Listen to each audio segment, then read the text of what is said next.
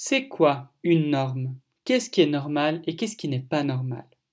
La norme, c'est un principe ou une règle selon lesquelles il y a des manières d'être ou de faire qui sont jugées comme normales, qui sont donc bien vues, privilégiées dans la société, et des manières d'être ou de faire qui sont jugées comme anormales, pas euh, bien vues dans la société, dévalorisées, voire sanctionnées et punies.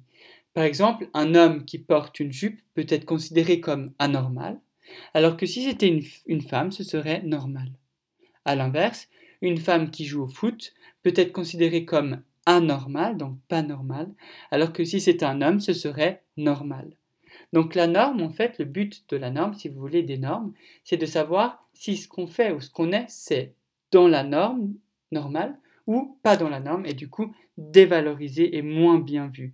Par exemple, ici, on considère qu'il y a des images plutôt anormal, à savoir une femme qui joue au rugby, on n'a pas l'habitude de voir ça, ou une femme très musclée, ou un homme qui porte une jupe, ou une femme qui joue au foot, ou un homme qui fait du ballet, de la danse classique, ou un homme qui se maquille.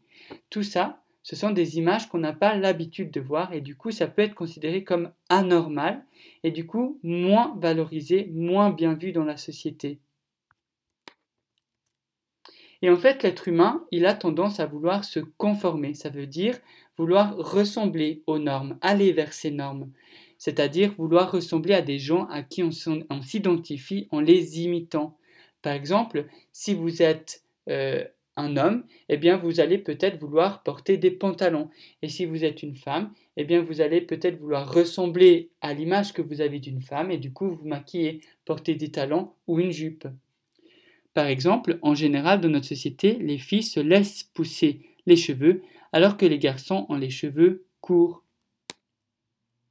Mais en fait, ce qu'on doit savoir sur les normes, c'est qu'elles ne sont pas universelles.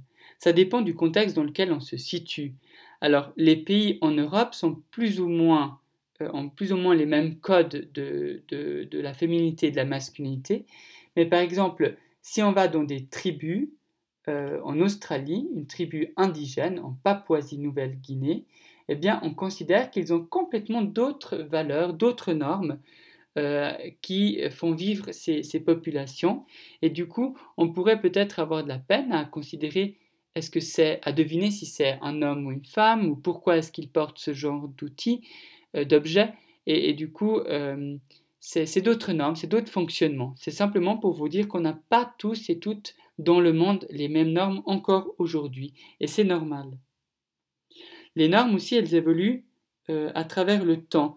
Par exemple, vous saviez qu'à l'époque, euh, le rose était plutôt pour les garçons, enfin c'était plutôt le rouge qui était plutôt destiné aux garçons, et euh, le bleu plutôt pour les filles, alors que maintenant c'est l'inverse, c'est plutôt la couleur bleue pour les garçons et la couleur rose pour les filles.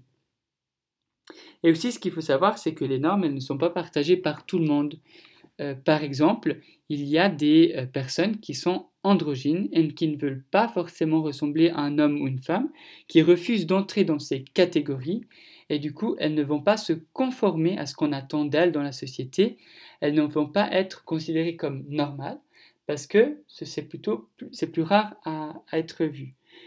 Donc maintenant, vous allez travailler sur les images de Marie-Antoinette et euh, de Louis XIV, qui ont été euh, considérées comme des, beautés, les, images de la beauté masculine, et féminine, et vous allez vous rendre compte par vous-même que les normes, elles ont évolué à travers le temps.